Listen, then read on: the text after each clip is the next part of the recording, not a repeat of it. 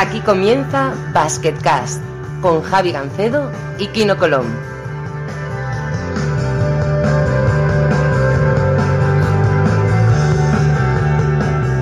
Hola a todos y bienvenidos al primer programa de Basketcast. Por fin ha llegado el podcast. Ha tardado un poquito en llegar porque, bueno, circunstancias eh, técnicas y, y, el hecho de que, de que Kino estaba con la selección, pero esperamos eh, estar con vosotros cada semana. Lo primero, fundamental, muchísimas gracias a las 600, 600 y pico personas que nos han empezado a seguir en Twitter.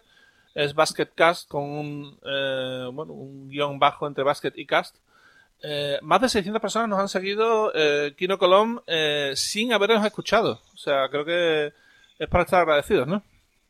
Sí, la verdad es que sí. Hemos tenido de momento pues bastante gente siguiendo. Había habido mucha gente que me ha preguntado ya desde, bueno, desde que salió el primer tweet y espero que bueno que después de, este primer programa o después de este primer podcast pues la gente pues lo empiece a estar más interesada e incluso suban un poquito más los followers. Sí, malo sería que, bajaran, desde luego. Que bajaran, sí. Bueno, eh, lo hemos hecho muy mal. Sí. Creo que lo primero es explicar por qué, por qué nos hemos decidido hacer esto. Básicamente, Kino y yo no nos, no nos hemos visto casi nunca. Nos hemos visto un par de veces en, en nuestras vidas. Pero bueno, eh, coincidimos gracias a Marco Vanic y hemos hablado de baloncesto prácticamente cada semana, de baloncesto y de muchas cosas, ¿no? Sí, el gran Marco Banis, macho, que, qué buenos recuerdos tengo de él. Y nada, me acuerdo que nos presentó cuando, cuando viniste a hacer el Media Day ahí en Kazán. Y bueno, pues desde entonces, como tú dices, pues hemos ido hablando prácticamente cada semana y hemos decidido que por qué no compartir algunas de las conversaciones que, bueno, creemos que pueden gustar a, la gente. Sí, sí, la verdad es que ese es, el fundamento de Basketcast, el compartir un poquito lo que vemos, porque claro, tú tienes un punto de vista muy distinto al mío, está claro. Bueno, sí, yo creo que como, como, jugador desde dentro a veces se ven las cosas un poco diferentes y tú eres todo un, un experto que controla todo, todas, todas las ligas, todos los jugadores. Así que bueno, creo que puede ser una combinación eh, bonita. Veremos, veremos a ver qué tal sale de todo esto. Sí, a ver, eh, a ver, lo primero, hablaremos de Euroliga, hablaremos de Eurocup, pero dadas las circunstancias, y siendo el primer programa, y después de aquel IH el otro día en Madrid, eh, toca hablar de, de, la selección española y de la canasta ganadora contra Letonia, ¿no? Eh, bueno, eh, yo creo, a ver, corrígeme si me equivoco, pero eh, aparte de que, de que, bueno, pierdes un balón antes que, te hace, pues yo creo que intentar tomar responsabilidades. No sé si es a buscar la falta, eh, porque te metiste entre dos jugadores, pero al final tuviste que tirar porque no la sacaste. A ver, es verdad que soy un poco sacafaltas de, de profesión también, es algo que, que me gusta, que, bueno, que, que, estudio un poquito también a los jugadores como Spanurlis, como Navarro, que han sido profesionales en sacar faltas, eh, y bueno, pues que, luego sacan mucha ventaja de eso. Pero en esta jugada, y aparte fue muy curioso porque hablé con uno de mis mejores amigos, que es algo que yo hacía de muy pequeño y me ha dicho él, te he visto hacer esta entrada como mil veces. Porque era cuando era muy pequeño y era muy bajito y bueno, como jugaba con gente más alta, pues intentaba siempre hacer estos aros pasados. Y bueno, mi padre, como he dicho en alguna entrevista, pues me enseñó a acabar de hacer el efecto porque me quedaban muchas muy corto, muy corto y me enseñó el efecto pues, para ganar un poco de fuerza, para ver que no necesitaba saltar tanto o, llegar, aunque llegara tan apurado, pues meter alguna canasta así. Y la verdad es que cuando la metí, bueno, primero fue una alegría espectacular porque venía de una, como dices tú, de la pérdida esa más tonta de todo que puedo hacer en todo el año. Y nada, y tenía bastante presión en ese momento porque, bueno, pues eh, hacerlo con la selección, quedando solo pues 20 o 30 segundos, pues se me vino un poco todo encima. Pero luego cuando la metí fue uno de los mejores sentimientos que he tenido en una pista de, baloncesto y bueno, me recordó un poco pues a todas las horas que habíamos pasado con mi padre haciendo entradas y, efectos, es algo bonito. Mm. Eh, te quería preguntar una cosa, aunque no quiero que esto sea una entrevista, pero claro, aquí el protagonista eres tú con el tema de la selección y ya hablaremos un poquito más de tertulia ahora en, en los otros temas, pero eh, me gustaría aclarar una cosa, que la gente tiene muchas dudas y creo que podríamos sacarlo de, de dudas de una vez por todas, que es el tema de tu posible condición de jugador naturalizado o no. La gente se pregunta si tú puedes jugar con Mirotic, con Ibaka, si tiene la misma condición que ellos por ser andorrano o, es jugador español 100% como puede ser Rudy Fernández o Sergio o cualquiera. No, no, yo esto ya lo dije hace, hace un par de años en alguna entrevista, pero veo que aún no queda del, del, todo claro porque la gente me sigue preguntando. Yo soy español 100%, bueno, es más, mi primer pasaporte que tuve cuando, pues nada, cuando nada más nacer, mis padres ya me hicieron el pasaporte español. O sea, yo he tenido toda la vida pasaporte español, de padres españoles, verdad que nací en Andorra, pero soy 100%, eh, no sé cómo se llama exactamente, pero 100% español y podría jugar con Mirotic y, o Ibaka en, el mismo equipo y no contaría yo como... O sea, sería uno más de como Rudy y, Sergio que has dicho tú antes. Bueno, eh, te ha cambiado mucho la vida el último año. Eh, has sido primer quinteto de Eurocup, eh, has cambiado de, país y has ido a la selección. Quizás las circunstancias te han ayudado, ¿no? Pero bueno, las oportunidades están para ahí, ¿no? O sea, en el momento que se te presenta una oportunidad como esa, creo que has conseguido el, máximo rendimiento que se le puede sacar a esa oportunidad, ¿no? Sí, la verdad que sí. He oído a mucha gente protestando por las ventanas. Yo creo que soy de los, de los más beneficiados. Al final, bueno, he podido jugar con, con la selección española, demostrar un poco pues el juego que llevo haciendo tres años en, en Rusia, jugando a la Eurocup, la, la Euroliga, pues a muy buen nivel, pues lo he podido demostrar aquí en España y un poco la gente está cambiando un poco de opinión y está empezando pues a valorarme como un poco más como se me valora en Rusia o en, o en Turquía o en otros países y bueno, siempre es bonito sentirte reconocido en, en tu país, ¿no? Mm, veremos qué pasa. No vas a jugar la Euroliga, pero la vas a seguir, la vas a seguir muy de cerca, supongo, ¿no? El, pase de Euroleague TV te lo comprarás, ¿no? Digo yo, este año, ¿no? Bueno, sí, ya lo tengo hace, hace unos años, ya sabes tú que, a mí me gusta mucho pues ver todos los partidos eh, que puedo durante toda la semana y nada, pues este año yo creo que hay muchos alicientes. Más tú, a ti te toca ir ahora a un Media Day, ¿no? Yo creo, tenía entendido. Sí, bueno, tengo que hacer tengo que hacer Media Day. Me toca Atenas, me toca Panathinaikos y Olympiacos. Primer día, lunes, me toca Panathinaikos y martes me toca Olympiacos. Tengo que hacer entrevistas. Eh. Básicamente el Media Day, para que, que no lo sepa, supongo que es casi todo el mundo, es algo que se hace antes de la temporada para grabar entrevistas, para grabar eh, reportajes un poquito más profundos y hacer todas las fotos de la temporada en un momento en el que no hay mucha carga de partidos para que luego durante la temporada pues, los jugadores se dediquen a jugar, que es lo que tienen que hacer, ¿no? supongo que para vosotros también es, mejor hacerlo así, claro. Sí, para nosotros es, ideal porque luego ya te quitas todas las penas de, todo el año. Y aparte tienes suerte porque te tocará, bueno, verás a Stefan Lasme y a Keith Lanford, que son dos, eh, dos fenómenos con los que he podido compartir vestuario. Ya les diré que, que se porten bien contigo y que te lleven a, a cenar a algún sitio bueno. Ya, yo Lanford mientras no del balón. No, es broma. Eh. Pero, sí, pero, sí, es verdad que has hablado de, de, de sacafaltas y yo creo que Lanford debe estar ahí en el top, si no el top 1 de tu carrera como compañero de equipo, casi casi, ¿no? Bueno, yo creo que es top 1, top 3 de, Europa. Con él lo hablé muchas veces, que normalmente soy del, equipo el que más tiros libres tira. Y ese año ni me acerqué. Yo creo que yo tiraba 5 o 6, pero él hubo una temporada que llegó a tirar hasta 9 o 10 por partido. Eh, la verdad es que es uno de los mejores uno contra unos en, en Europa, yo estoy convencidísimo. Y yo creo que si logra adaptarse un poco al sistema de Xavi Pascual, a, a compartir balón con, con, otro crack como, como Calates, yo creo que esa dupla puede ser eh, muy, muy peligrosa, una de las mejores en Europa, sin ninguna duda. Y luego pues, con gente física como Gist, eh, eh, el griego que han traído de, la NBA, eh, yo creo que pueden tener, yo creo que pueden tener buen equipo. ¿Tú, tú los ves favoritos estos para, para, entrar al menos en la Final Four? A ver, yo creo que favoritos para Final Four pueden ser porque el año pasado y el anterior eh, fueron, tuvieron ventaja de campo en el playoff, pero no la, no la aprovecharon. Perdieron contra Fenerbahce en, en 2017 y contra el Real Madrid el año pasado, a pesar de esa primera victoria que tuvieron de un montón de puntos. Eh, lo único que les veo son dos cosas. Eh, todo lo demás son virtudes, ¿eh? porque tienen profundidad de banquillo, tienen sobre todo atleticismo, quizá el número uno de, de, toda Europa. Pero lo único que les veo es que tanto Calates como Langford necesitan el balón para, para, generar y no van a tener más que un balón, obviamente.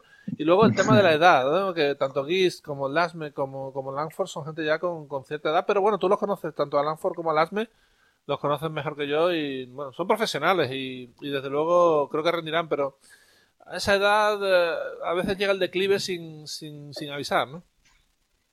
Sí, eso podría ser. Lo que pasa que yo juego con esos dos y si me haces decir una característica que les una y que es inconfundible que todo el mundo te dirá, es eh, competitivos. Son muy, muy competitivos. Son dos jugadores que ni en entrenos, ni yo qué sé, jugando a las cartas, no, no saben perder, no pueden perder, son muy competitivos y eso al final eh, les hace peligrosos. Entonces yo, yo por eso confío mucho en ellos, aparte son muy buenos jugadores eh, los dos dentro y fuera de la pista, muy buena gente, entonces yo creo que les deseo lo mejor porque, porque han sido buenos compañeros y me han ayudado a mí mucho los dos.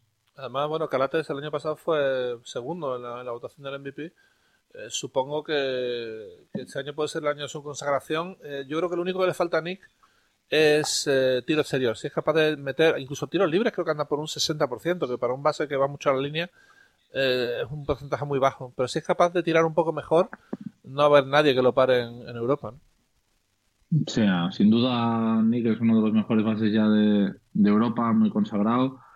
Cuando, bueno, yo juego contra él ya en la sub-18 y sub-20 en el europeo y él juega con Grecia, yo creo que es un año menos que yo, o mi edad, pero yo creo que ya un año menos y ya era uno de los mejores bases de, Europa, ya se le veía que tiene mucho control del juego, que pasa muy bien. Lo que dices tú, si, si consigue ser un poco más fiable de la línea de tres, yo creo que eh, podría ser fácilmente el mejor base de, Europa perfectamente, sí. Solo hemos hablado de Panathinaikos, pero bueno, eh, tenemos tiempo para hablar de todos los equipos. Eh, solamente quería decir una cosa, que la gente se puede se puede extrañar un poco del movimiento de Papa Petru, que ha ido de Olympiacos a Panathinaikos, pero resulta que esta semana he aprendido que el padre de Papa Petru fue 10 años jugador de Panathinaikos, capitán del equipo, y bueno, eh, pues casi la sangre verde corre por las venas de, Papa Petru, ¿no? O sea, casi preguntarse por qué ha ido a Panathinaikos, eh, habría que preguntarse por qué fue a Olympiacos en primer lugar. Supongo que la oferta que le hicieron, un contrato de 5 años garantizado, pues, pues hizo la diferencia, ¿no? Pero, pero bueno. Sí, eso es como irte un poco de Madrid a Barça, pero estando en la misma ciudad. O sea, debe ser debe ser algo espectacular, porque la gente de la calle lo reconoce mucho. Yo fui con eh, Lasme en la pretemporada pasada por, por, Grecia y todos los taxis que subíamos lo conocían, todos los restaurantes, o sea, ahí la gente sigue mucho el básquet. Así que tiene que ser bastante, bastante duro ser de un equipo, cambiarte a otro, escuchar a todo el mundo. Pero bueno, son cosas que tiene, que tiene el deporte. Eh, antes que la Euroliga empezará la Eurocup. Empieza, ojo, empieza una semana antes, el 1 de octubre ya, ya hay competición. Eh, bueno, eh, se presenta emocionante. Tú que has sido mejor quinteto de, la competición el año pasado, supongo que la vas a seguir con, ilusión, ¿no? Sí, la verdad que sí. Yo creo que las voy a echar un poco de menos, tanto la Liga como la Eurocup, no jugar partidos ahí entre, entre semana, pues las semanas se van a hacer un poco largas. Ya sabes que a los jugadores nos gusta competir más que, que entrenar. Y bueno, pues yo creo que será una Eurocup cada año es más dura porque, bueno, los equipos se van haciendo más fuertes, cada vez en la Euroliga hay menos equipos y bueno, yo creo que ahora hay equipos como Valencia, eh, Lokomotiv que han hecho dos auténticos equipazos y que para mí son los favoritos, pero luego hay muchos alicientes para ver. Eh, yo tengo, por supuesto, muchas ganas de ver a la Andorra, eh, está mi hermano, a, a Unix Kazan, que es el equipo donde está los últimos tres años, y luego jugadores sueltos como, como Jennings, que yo creo que será muy, muy bonito de ver tengo bastante ganas de verlo. ¿Tú qué, opinas? ¿Quién, crees que son los fuertes allí? A ver, lo primero que opino es que no tendría que haberte ido porque te voy a echar mucho de menos, tío. Pero bueno, pero entiendo, entiendo la motivación. Luego hablaremos de eso, ¿no? Porque hay, hay gente que no lo entiende, pero, pero el proyecto de, del Backchess es una cosa bastante sólida, ¿no? Pero bueno, eh, a lo que iba, que eh, yo creo que hay equipos que mantienen el bloque. Valencia eh, creo que es el abanderado de eso fundamentalmente. Locomotiva ha cambiado bastantes cosas, pero creo que también han ido a más. Y luego hay una serie de equipos que están, que están bastante bien. Yo tengo bastante fe en los equipos franceses este año. Contra todo pronóstico, ¿no? Eh, creo que Mónaco es un equipo que ha hecho las cosas muy bien en los últimos tres años. Ha sido campeón de la liga regular francesa en los últimos tres años. Creo que Asbel también ha hecho un equipo interesante, aunque se ha lesionado Alfa Capa para mucho tiempo y eso les va les va a hacer un poquito de pupa. Y bueno, equipos siempre al final, eh, los españoles eh, se mirarán con lupa, también los equipos rusos son, son muy favoritos casi todos. Y bueno, veremos, ¿no? Pero sí es verdad que Valencia y Loco en teoría parecen un pelín por delante, pero eso ya cuando se ponga el balón en juego, pues ya se verá quién es más fuerte o quién no, ¿no? Sí, sí. Luego, el jugador que más ganas tienes de ver, yo, Jennings, sin duda, con todo lo que ha hecho en, en NBA, aparte le gusta hablar la prensa, sale ya bailando, yo creo que, que puede ser bonito de ver, a ver si cumple las expectativas, que, a veces es más fácil. Sí, hay, hay, muchos, hay muchos jugadores que quiero ver. Yo eh, va a ser un poco clásico, ¿no? Porque es el máximo anotador de la competición, pero a Duljevic tengo ganas de verlo a este nivel. Eh, Rafa Martínez puede ganar su tercera Eurocup y puede ser el primer jugador en ganar tres Eurocups, aunque ya hay un ya hay un entrenador que es Rimas Curtinaitis que ha ganado tres. Tengo curiosidad, mucha curiosidad por ver a Bronson Koenig, que es un jugador que está en el Mornar Bar, que es 100% raza india americana, es navajo o algo parecido. El tío además es defensor de los eh, derechos de los indios y tal. Y que ha, publicado en un medio estadounidense una carta diciendo que era el mejor tirador de su generación y que no entiende cómo no está en la NBA y que lo quiere demostrar. Y con la forma de demostrarlo es, supongo que petándolo en la Eurocup, si puede, ¿no? Tiene un equipo que desde luego va a jugar para él y ya veremos qué tal. Un jugador completamente desconocido aquí en Europa, pero la Eurocup también trae un poco eso, ¿no? Eh, hay mucha gente que ha que se ha hecho. Ah, se me viene a la cabeza el nombre de Chuck Aitson, que, estaba en Estrasburgo cobrando 100.000 dólares y al final terminó jugando en Maccabi en Barcelona. O sea, hay gente que, que progresa mucho desde la Eurocup, sobre todo americanos, y llegan a, Euroliga, ¿no?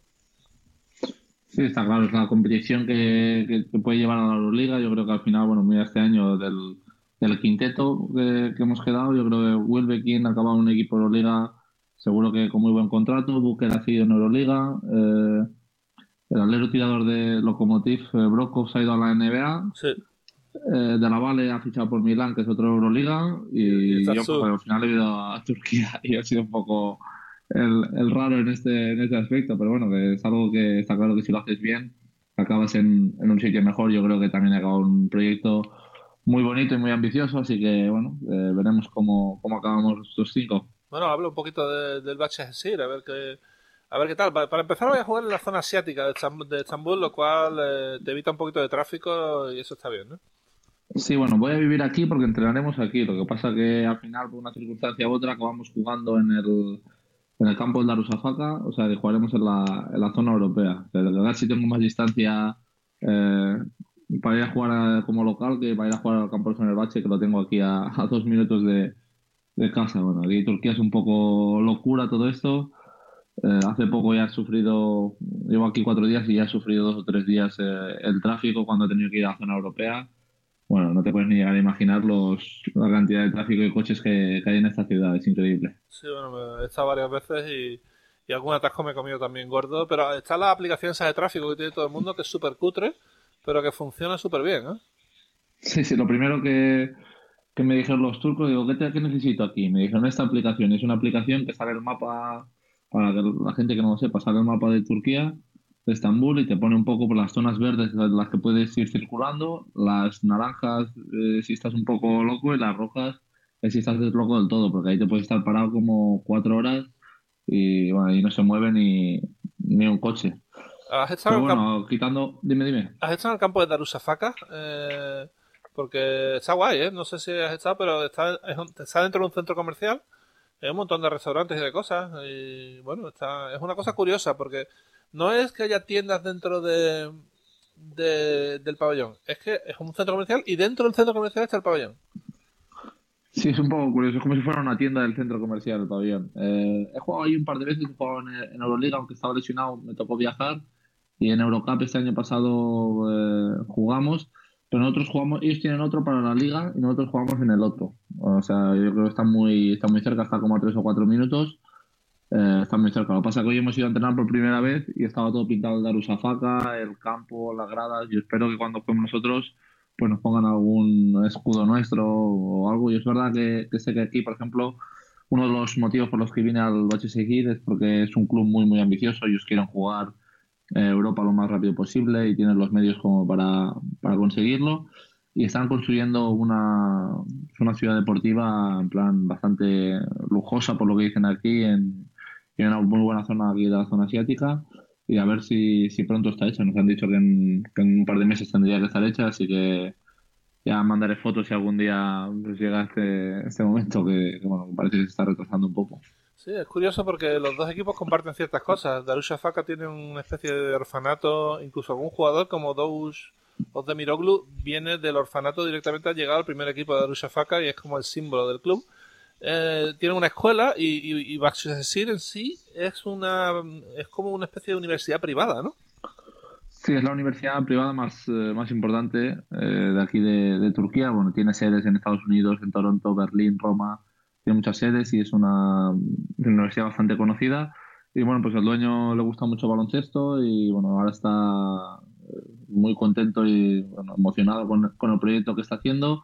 Somos un, equipo nuevo en, primera división, pero no somos un equipo nuevo eh, como suelen ser los equipos que quieren ir poco a poco, que traen jugadores, algún jugador veterano. Aquí han traído directamente lo que ellos consideran cinco estrellas, han fichado algún jugador turco de renombre como Preslich entonces, bueno, es un equipo que ya se quiere meter el primer año en, en playoff.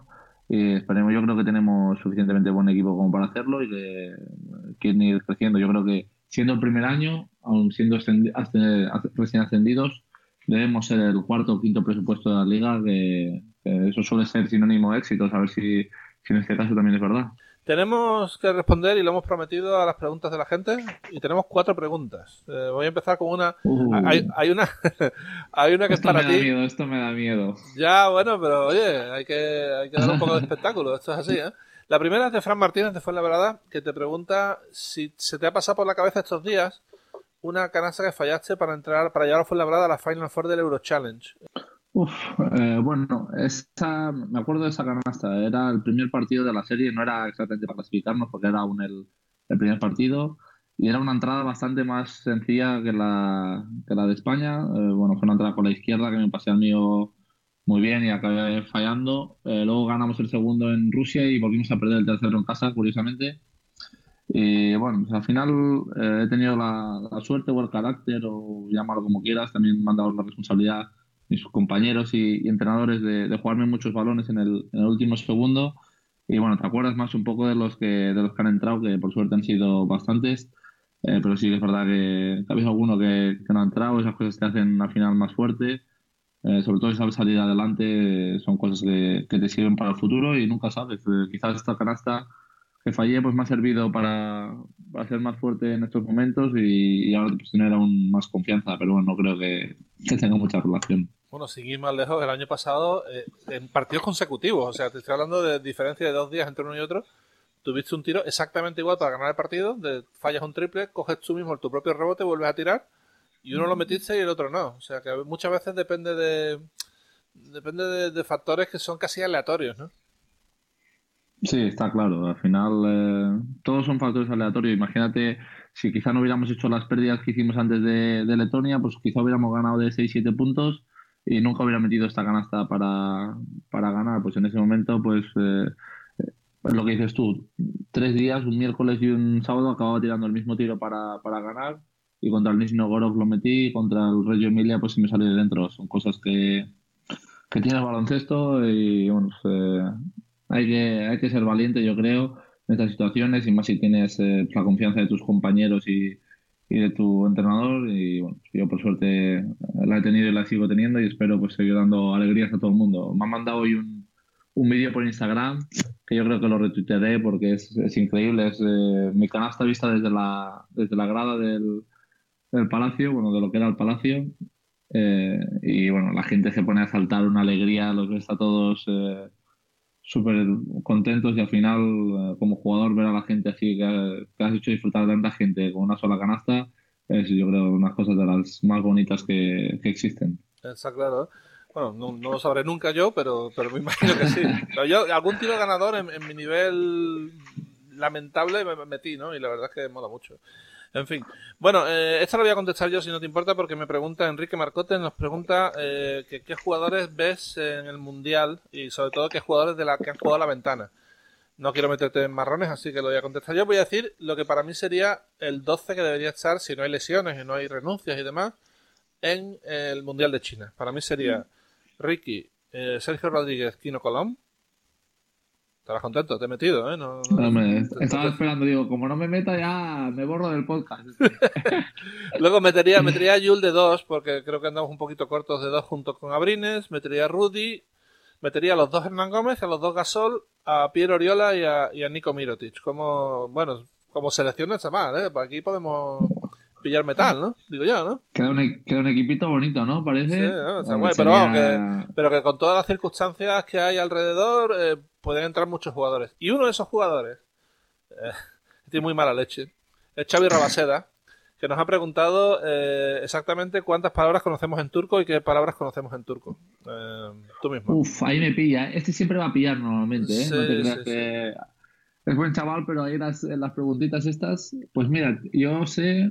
Eh, Baba, que es la que dicen aquí mil veces al día, Sí. que es como hermano, colega. Luego sé eh, Agua, que es su, soy un tío sano, ya sabes, y cuando voy a Sí. restaurantes o cuando estoy en el banquillo medio ahogado la tengo que pedir.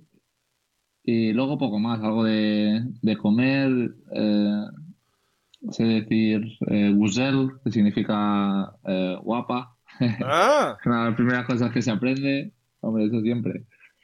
Y, y poca cosa más, la verdad. Me ha pillado, es que llevo solo tres o cuatro días aquí en, en, en Turquía, entonces eh, he aprendido guzel para decírselo a mi mujer y luego ya poco más, así ya quedó bien siempre. ¿Tú sabes alguna? Yo sí, yo sí, la verdad es que he estado bastantes veces. Además, yo tuve la suerte de compartir un mes una habitación con un turco cuando tenía 17, 18 años. Estábamos estudiando los dos inglés en Inglaterra y nos. Bueno, él aprendió un poquito de español y aprendí, claro. No voy a decir las palabrotas aquí, pero las palabrotas las sé todas. Pero, por ejemplo, ¿qué te digo yo? Me, me hace mucha gracia que servilleta se dice igual en los dos idiomas, por ejemplo. ¿Ah, sí? Sí, por ejemplo. Era algo que no sabía. Era algo, algo que también, no sé si tienes que pedir recibos por allí, pero recibo se dice fish, como, como si fuera pescado, pero sin la H al final. Mm. Y bueno, y no sé, Techecule es gracias, por ejemplo, y alguna cosilla sé, pero no te creas que mucho más, ¿no? Y, luego todo lo relacionado con el baloncesto de, de tener que ver webs turcas, ¿no? Eh, me hace mucha gracia que, ¿cómo te diría yo? Como calendario se dice fixture como si fuera Fistro, eh, chiquito de la calzada. Pues Eso he visto alguna cosa, y Sagi, sé que son puntos. Sí. Eh, rebound. estadística y tal. Sí, sí, rebote, pero se escribe así como si fuera en, castellano, o sea, rebound. Y bueno, son cosas así. Y la última, con más mala leche todavía, nos preguntan alguien por aquí que, qué pasa con la foto de Basketcast de, de promoción, que cómo es posible que tengamos tanto pelo los dos. Qué mala leche. Con mala leche, ¿eh? Esta lleva con mala leche. Ah, pues nada, hemos tenido nuestros tiempos también eh, donde ahí arriba había de todo. Bueno, al final dicen mucha gente ¿no? que, que los calvos son más inteligentes. No sé, si nos no. Quedaremos con lo, nos quedaremos con lo bueno. Y si no, oye, estás en el, el, país perfecto para el trasplante de pelo, ¿eh? Se ve que allí es más barato que en ningún sitio y. Eso lo puse en el contrato, era un 2 por 1 si no, no firmaba. hablando de 2 por 1 si, si te hacen un 2 por 1 en algún sitio de esto, avisa. en fin, bueno, creo que lo, vamos a dejar mejor antes de que esto se, esto se salga de madre. Eh, gracias, Kino, y nos vemos la semana que viene, ¿seguro? Seguro, seguro. A ver si, si, a la gente le ha gustado, pero seguiremos ahí insistiendo. Exactamente. Y gracias a todos vosotros. Volveremos la semana que viene con una nueva edición de Basketcast. Hasta pronto. Hasta aquí Basketcast con Javi Gancedo y Kino Colombo.